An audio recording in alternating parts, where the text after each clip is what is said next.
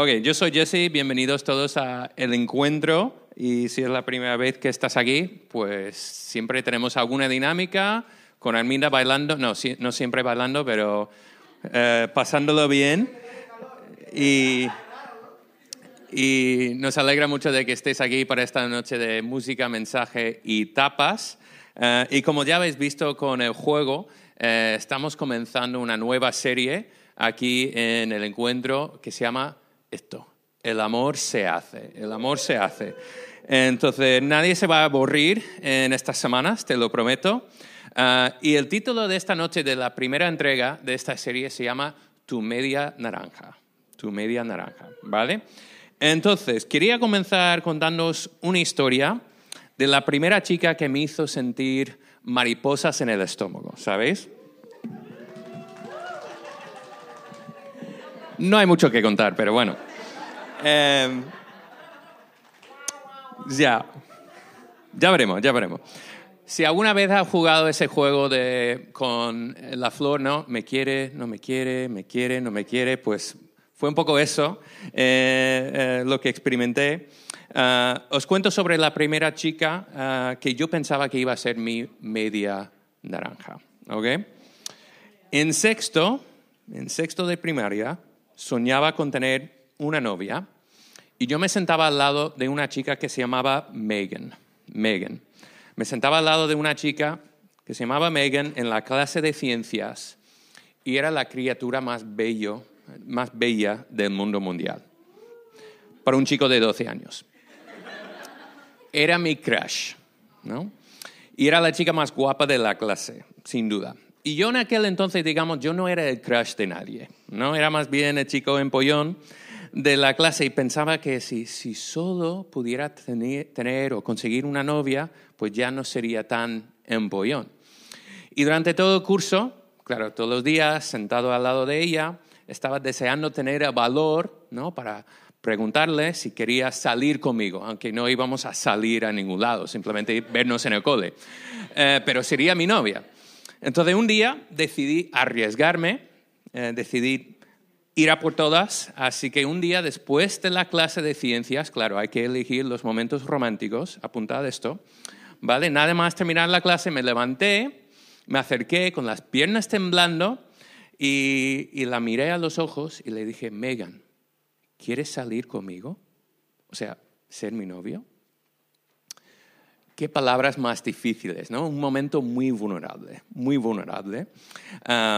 Y debido a que estaba tan nervioso en aquel momento también, como me, salieron las palabras un poco fuertes de, volumen, y la mitad de la clase lo escuchó, ¿no? Y, dieron la vuelta y, me estaban mirando. Menos mal que no existían las redes sociales en aquel entonces porque hubieran sacado los móviles para grabar la escena. Entonces estaba ahí delante de la chica de mis sueños, ahí eh, con el corazón totalmente expuesto, con media clase mirando, esperando la respuesta que me cambiaría, cambiaría la vida, ¿no? Sí o no, sí o no. Mi futuro a nivel social estaba en la cuerda floja. Claro, si ella decía que sí, pues seríamos la pareja más popular del cole, ¿no? Bueno, gracias a ella. Em, porque estaría con la chica más guapa de la clase.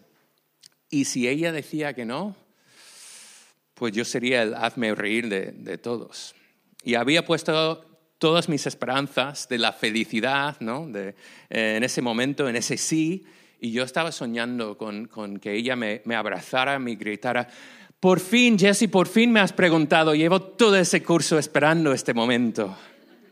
Y por su respuesta se notaba que estaba preparada, ¿eh? Se estaba preparada y no dudó con su respuesta porque dijo, no. Y se dio la vuelta y se marchó. Me dejó ahí. Megan lo tenía claro, yo no era su media naranja. Y mirando hacia atrás, claro que luego las, cosas que aprendes en el camino y dices, ostras, debería haberle hablado por lo menos una vez antes de preguntarle ser mi novia. Bueno, cosas que, que vas aprendiendo.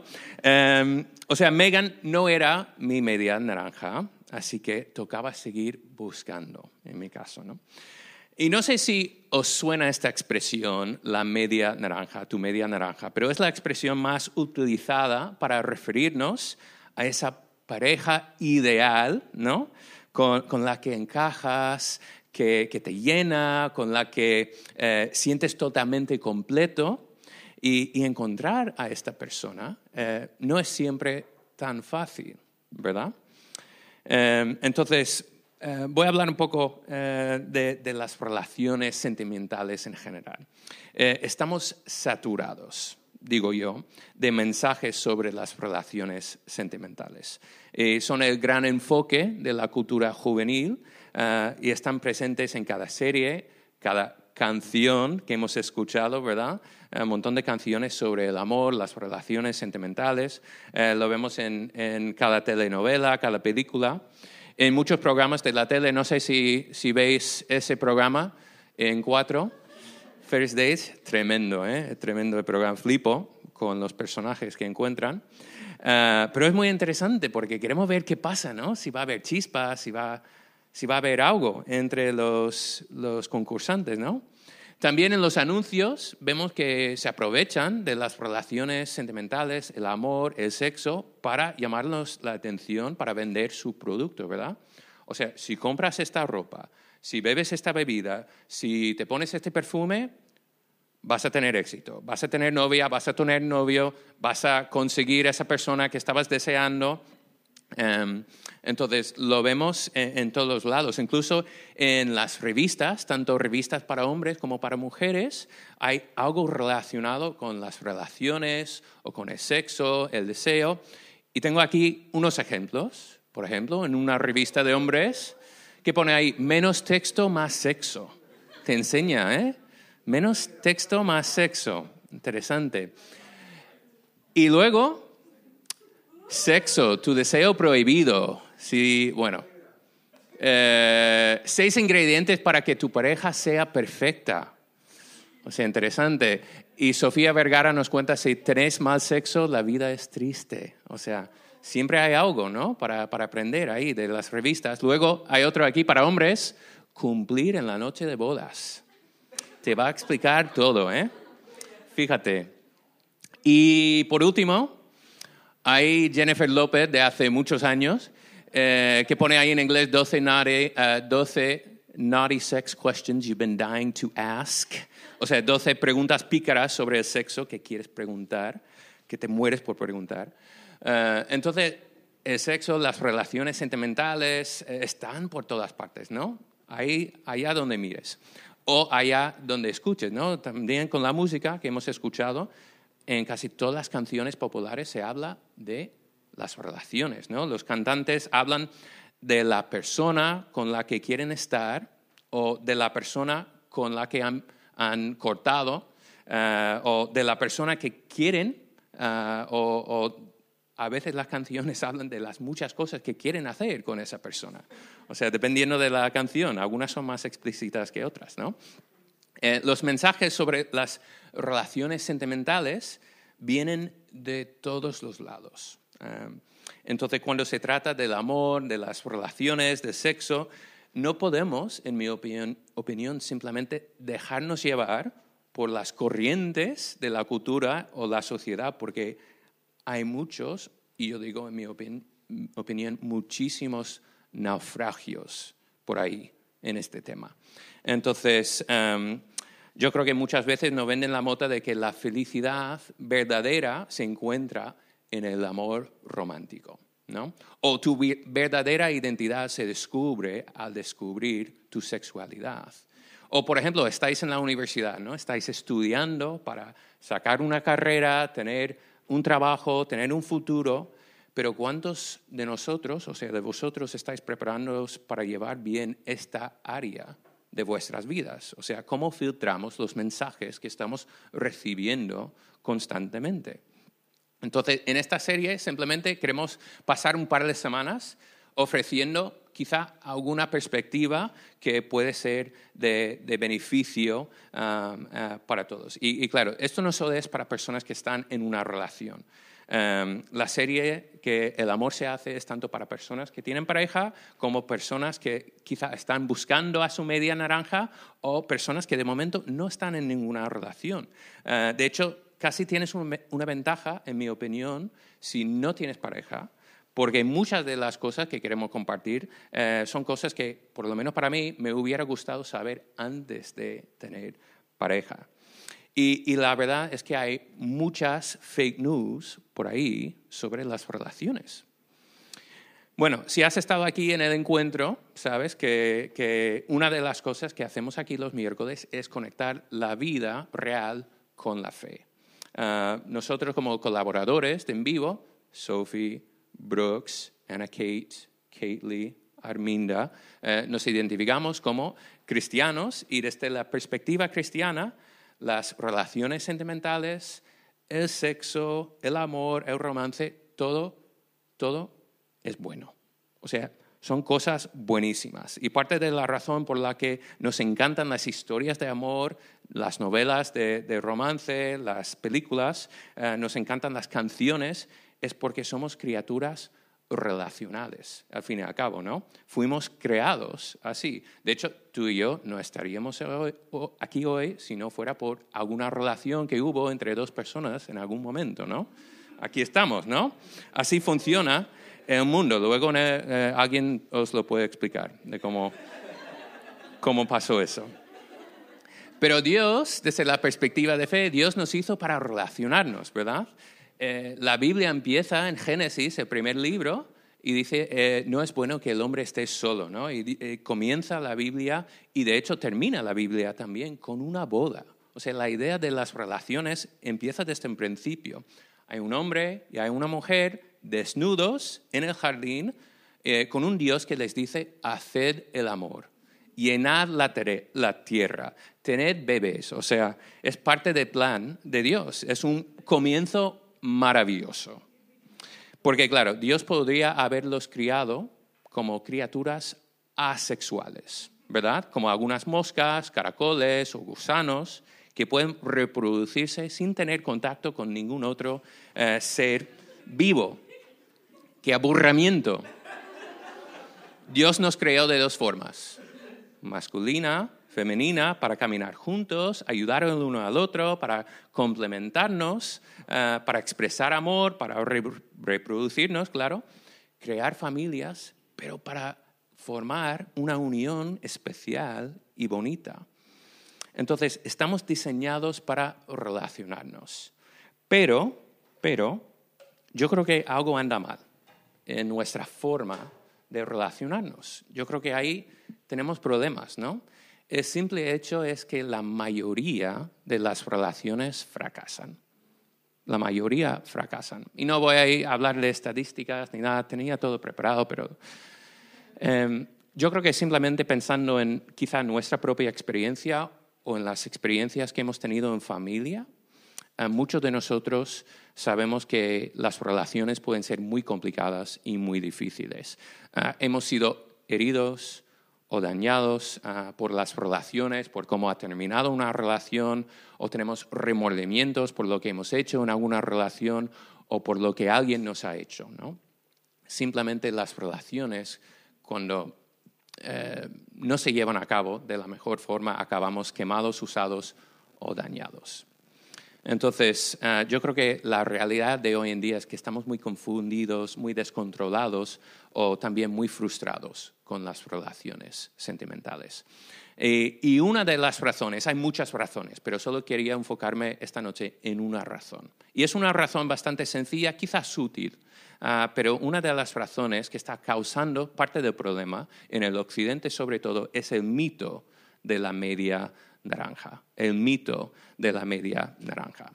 Em, lo vemos en todas eh, relaciones, eh, por ejemplo, en las relaciones públicas entre celebridades, ¿no? Kanye era la media naranja de Kim Kardashian hasta que dejó de serlo, ¿no? Y Sara Carbonero era la media naranja de Iker Casillas de la selección hasta que dejó de serlo. Es triste, ¿no? Y también lo vemos también entre personas que nosotros conocemos. Em, y ese mito de la media naranja tiene un largo recorrido, desde los cuentos de hadas hasta las series más actuales hoy en día. Me explico. ¿Cómo terminan todos los cuentos de hadas? Terminan siempre con la misma frase. Vivieron felices y comieron perdices. ¿Qué es un perdiz, por cierto? comieron perdices. Bueno, así terminan los cuentos de hadas. Desde Cenicienta y su príncipe azul, Blancanieves también tenía a su, a su hombre, eh, Bella y la bestia, o sea, cuando el príncipe y la princesa por fin están juntos, ¿qué pasa? Dan por sentado que todo va a funcionar, todo va a fluir, que va a haber amor, que va a haber fuegos artificiales y que solo hace falta eh, conectar a estas dos personas con, o esta persona con su media naranja y, todo va, a ser fácil eh, o perfecto. ¿Cuántos de vosotros veis, eh, por ejemplo, Divinity y las series o las telenovelas turcas? Love is in the air, Dulce Venganza, Trampa de Amor, lo podéis admitir. Yo he visto algunos capítulos, ¿eh? se, puede admitir. Pero esto es un ejemplo actual del mismo mito de los cuentos de hadas. Si solo pueden eliminar, casi todos tienen el mismo patrón, si, si solo pueden eliminar a los factores externos para que estos dos puedan estar juntos, para que esta persona pueda estar con su media naranja, todo va a funcionar, pero siempre hay algo estorbando su felicidad de estar juntos, ¿no? Pero los cuentos en general acaban siempre con una boda y, y nadie nos dice, pero ¿qué pasa el día después? O dos años después, o diez años después de esa boda, ¿no? ¿Seguían felices? ¿Compartían las tareas domésticas? ¿Estaban dispuestos a sacrificar algo por el bien del otro? Se seguían atrayendo y cómo solucionaban sus problemas. Porque lo que pasa, quizá el ejemplo de Shrek, ¿no? ¿Qué pasa? Después de un tiempo ves que este príncipe también es medio ogro. Y esa princesita le sale también su lado ogro eh, de vez en cuando. Y cuando estás en una relación, tarde o temprano, tu verdadero tú sale lo que tú has procurado no mostrar en las primeras citas. Y de eso vamos a hablar un poco más la semana que viene. Pero yo creo que en general, en vez de trabajar en este ogro interior que todos tenemos, sin darnos cuenta, estamos comprando esta idea de que nuestros sueños, eh, nuestros conceptos de las relaciones em, tienen que ver con la búsqueda de la media naranja, este mito. ¿Y cómo sabemos? Voy a poner por aquí, por aquí un ejemplo de cómo sabemos cuando hemos encontrado la media naranja, según las series, por ejemplo, que solemos ver. Pues em, en las pelis románticas, eh, todavía no, perdón. Em, eh, pues en las, en las series románticas es así. Cuando encuentras a tu media naranja, lo sabes porque vas a sentir un flechazo, un clic, algo que vas a sentir ahí en el interior y, va a ser como algo innegable.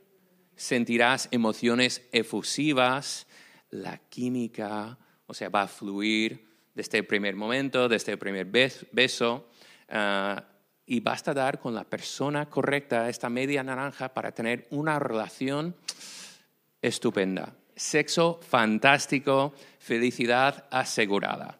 Y todos los demás compromisos o las demás cosas en tu vida pasarán a segundo plano. Ya no importan tanto porque esta persona ya es lo más importante. El amor es lo único que importa y el amor sí es verdadero, sí es verdadero, que vamos a llegar a esto que ha puesto, eh, satisfará tus necesidades y anhelos más profundos. Y si no, pues no has encontrado esa media naranja. Entonces, una adaptación que vemos aquí tres pasos de una relación de serie, o sea, para tener una relación según lo que ponen en muchas series, es una adaptación de esta idea del mito de la media naranja. Es, lo importante es, primero, encontrar a tu media naranja, luego dos, enamórate, y luego tres, si hace falta, repetir. Encontrar, enamórate, repetir. Y lo ponen así porque, claro, sigue el drama y seguimos enganchados, ¿no? Ah, pero nos enseñan un poco que cuando los sentimientos y la química empiezan a caer, que todo no dura para siempre, ¿verdad? Se nos hace creer que desenamorarse es tan natural, tan imprevisto como es lo de enamorarse. y nos cuenta de alguna manera que o bien escogimos a la persona incorrecta, que no era la media naranja, o esa persona solo era la persona indicada para ese momento, esa etapa. Y este es el ciclo de drama que vemos en casi todas las telenovelas y muchas series románticas y es súper entretenido. Es súper entretenido cuando pasa en las vidas de otras personas. Pero no mola tanto cuando pasa en tu propia vida.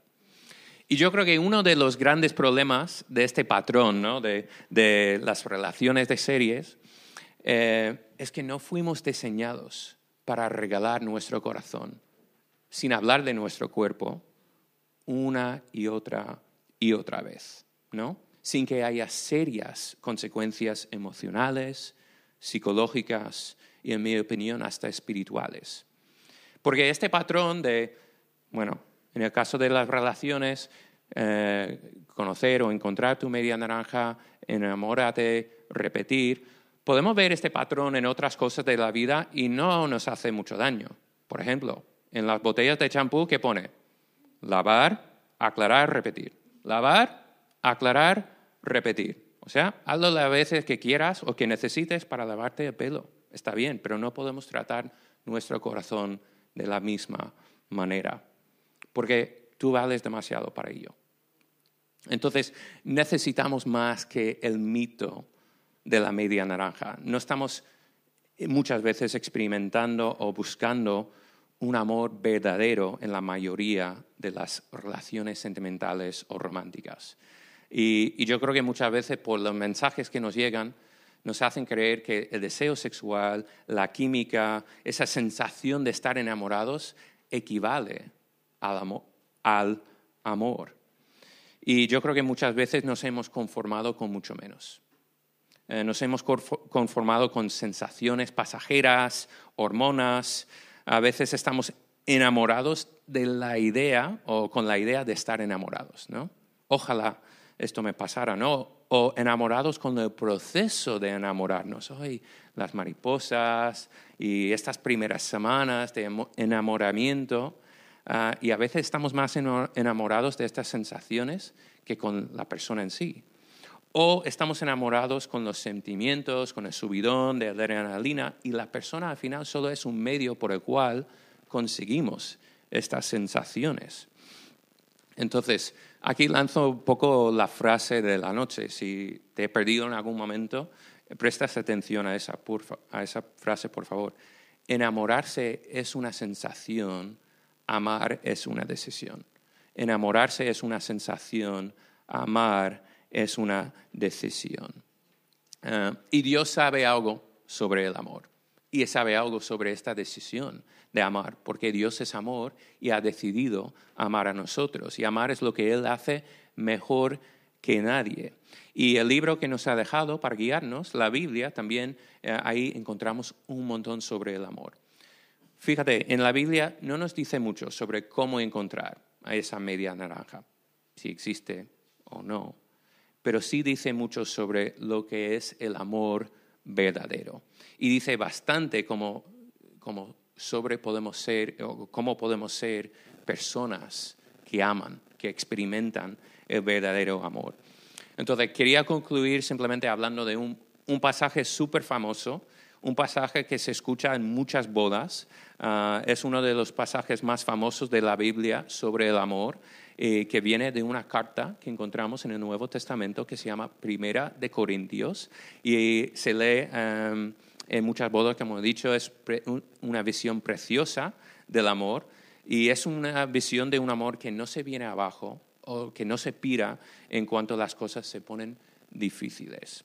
Entonces vamos a ver una pequeña parte de, esta carta que Pablo, uno de los primeros seguidores de Jesús, escribió a una iglesia y esta pequeña joven iglesia estaba experimentando dificultades. Tenían dificultades en su comunidad para relacionarse bien, tenían problemas con los matrimonios, problemas con el sexo, problemas con el alcohol, problemas con la cortesía, con la hospitalidad, está todo ahí en la carta.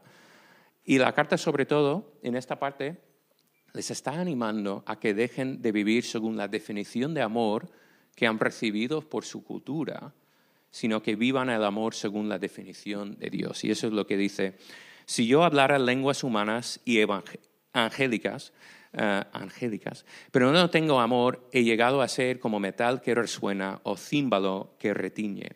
y si tuviera el don de profecía y entendiera todos los misterios y todo el conocimiento. Y si tuviera toda la fe como para trasladar montañas, pero no tengo amor, nada soy. Y si entregara mi cuerpo, eh, y, si, diera todos mis bienes para dar de comer a los pobres, y si entregara mi cuerpo para ser quemado, pero no tengo amor, de nada me aprovecha. O sea, el amor lo es todo. Y luego nos da una lista para describir cómo es este amor nivel Dios, que Dios anhela para todos nosotros. El amor es paciente, el amor es bondadoso, el amor es, eh, perdón, el amor no es envidioso, ni jactancioso, ni orgulloso. No se comporta con rudeza, no es egoísta, el amor no se enoja fácilmente, el amor no guarda rencor, el amor no se deleta en la maldad, sino que se regocija con la verdad. Todo lo disculpa, todo lo cree, todo lo espera, todo lo soporta. El amor nunca deja de ser. Y es posible que conozcas ya este pasaje, que lo, hayas escuchado alguna vez, tal vez en una boda, pero así se hace el amor, así se construye, así se vive. Sin embargo, no amamos así por naturaleza. Tenemos que aprender a amar de esta manera. Requiere que Dios, el autor del amor, nos enseñe a vivir de esta manera. Porque no vas a hacer clic y tener esto con tu pareja sin trabajarlo. O sea, no ocurre de por sí. Tenemos que hacer un esfuerzo. Entonces, mi reto para vosotros esta semana es eso. ¿Qué pasaría si quitásemos la palabra amor de este pasaje y pusiéramos nuestro propio nombre en su lugar. ¿Eres tú una persona paciente, bondadosa? ¿Te regocijas en la verdad? ¿Guardas rencor? ¿Te enojas fácilmente? Yo quiero que mi, mi querida mujer Sophie, mi esposa, y mis hijos, yo espero que ellos puedan decir de mí que Jesse no es envidioso. Jesse no tiene envidia, que Jesse no es jactancioso, que Jesse no es arrogante. Y parece difícil, ¿no? Pero yo creo que ahí entra Dios. Yo no puedo por mí mismo, pero yo creo que Dios en mí sí puede conseguir esto.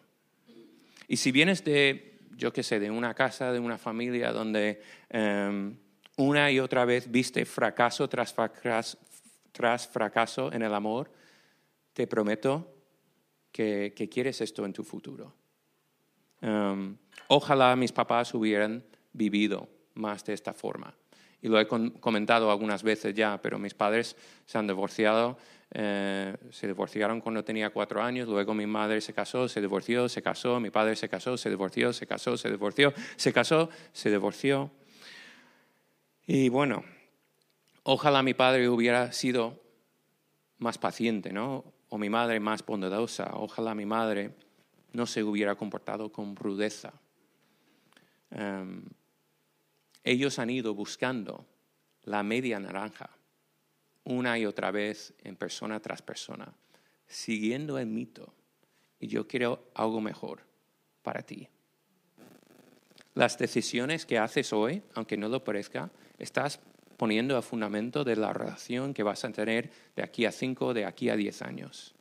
Las decisiones que haces hoy respecto a tu, tu manera de llevar a cabo una relación, de gestionar el amor, el romance, el sexo, van a afectar tu futuro. Porque tu presente luego formará parte de tu pasado que vas a llegar luego a futuro con una historia. ¿Qué historia quieres contar?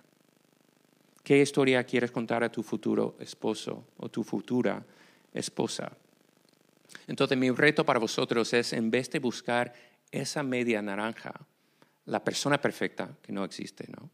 En vez de buscar a esa media naranja y esa persona perfecta, te quiero animar a convertirte en la persona correcta, una persona que entiende qué es el amor verdadero. Y si estás ahí activamente buscando a esa media naranja, ahora tienes la oportunidad de dejar de lado la búsqueda, ¿vale? En vez de buscar ahí fuera, es empezar, ya puedes empezar a trabajar un poco aquí dentro, ¿no? Para averiguar quién eres, para descubrir el logro dentro, que necesita un poco de trabajo, y para pensar en quién quieres ser como persona, en trabajar en el tipo de persona en el que te estás convirtiendo. No será un tiempo perdido, te lo prometo. Para terminar, quería leer cómo Pablo termina con este pasaje bello, este pasaje buenísimo sobre amor. Dice eso, cuando yo era niño, hablaba como niño, pensaba como niño, razonaba como niño, tiene sentido, ¿verdad? Los niños son niños, entonces piensan como niños, razonan como niños. Pero cuando llegué a ser hombre, o sea, adulto, dejé las cosas de niño. Y ahora permanecen la fe, la esperanza y el amor, estos tres, pero el mayor de ellos es el amor. O sea, repite otra vez que el amor es lo más importante, pero me llama la atención este versículo 11, ¿no? Em, que parte del problema es que seguimos pensando en el amor y las relaciones sentimentales de forma infantil, siguiendo mitos. Y es tiempo de dejar atrás el mito de la media naranja, no la idea de buscar a una persona, ¿no? Porque yo, gracias a Dios, he encontrado a una persona. Pero tenemos que dejar atrás el mito de la media naranja, que dice que existe esta persona ideal que va a satisfacer todas mis necesidades, que será 100% compatible conmigo para llenar mis vacíos y hacerme fuerte cuando estoy débil y suplir todas mis necesidades. No busquemos en una persona solo eh, lo que solo Dios te puede dar. Quiero que experimentes algo mejor que una relación sentimental basada en las sensaciones pasajeras. Entonces, ¿qué tipo de relación estás buscando? Quiero que experimentes el amor verdadero en una relación duradera. y yo creo que es posible, pero hay que prestar atención a quién y a quiénes estamos escuchando y a quiénes estamos siguiendo, siguiendo. Pero, y si tú también buscas a una persona que puedes mover ahí a la lista de... Si tú también estás buscando a una persona que quiere vivir este estilo de amor, ¿no? Ah, al estilo primero de Corintios, no te empeñes tanto en buscar a esta persona, sino en serla. Ah, enamorarse es una sensación, pero amar es una decisión. Entonces seamos personas que deciden a aprender a amar de este estilo. Bueno, eh, yo creo que es posible que podamos experimentar este, este, este amor. Yo creo que es un amor mejor que el amor de ficción, el amor de mitos y de cuentos, sino es un amor que Dios quiere para cada uno de nosotros. Muchas gracias por escuchar, por participar en esta noche del encuentro. En unos minutos van a salir las tapas. Gracias.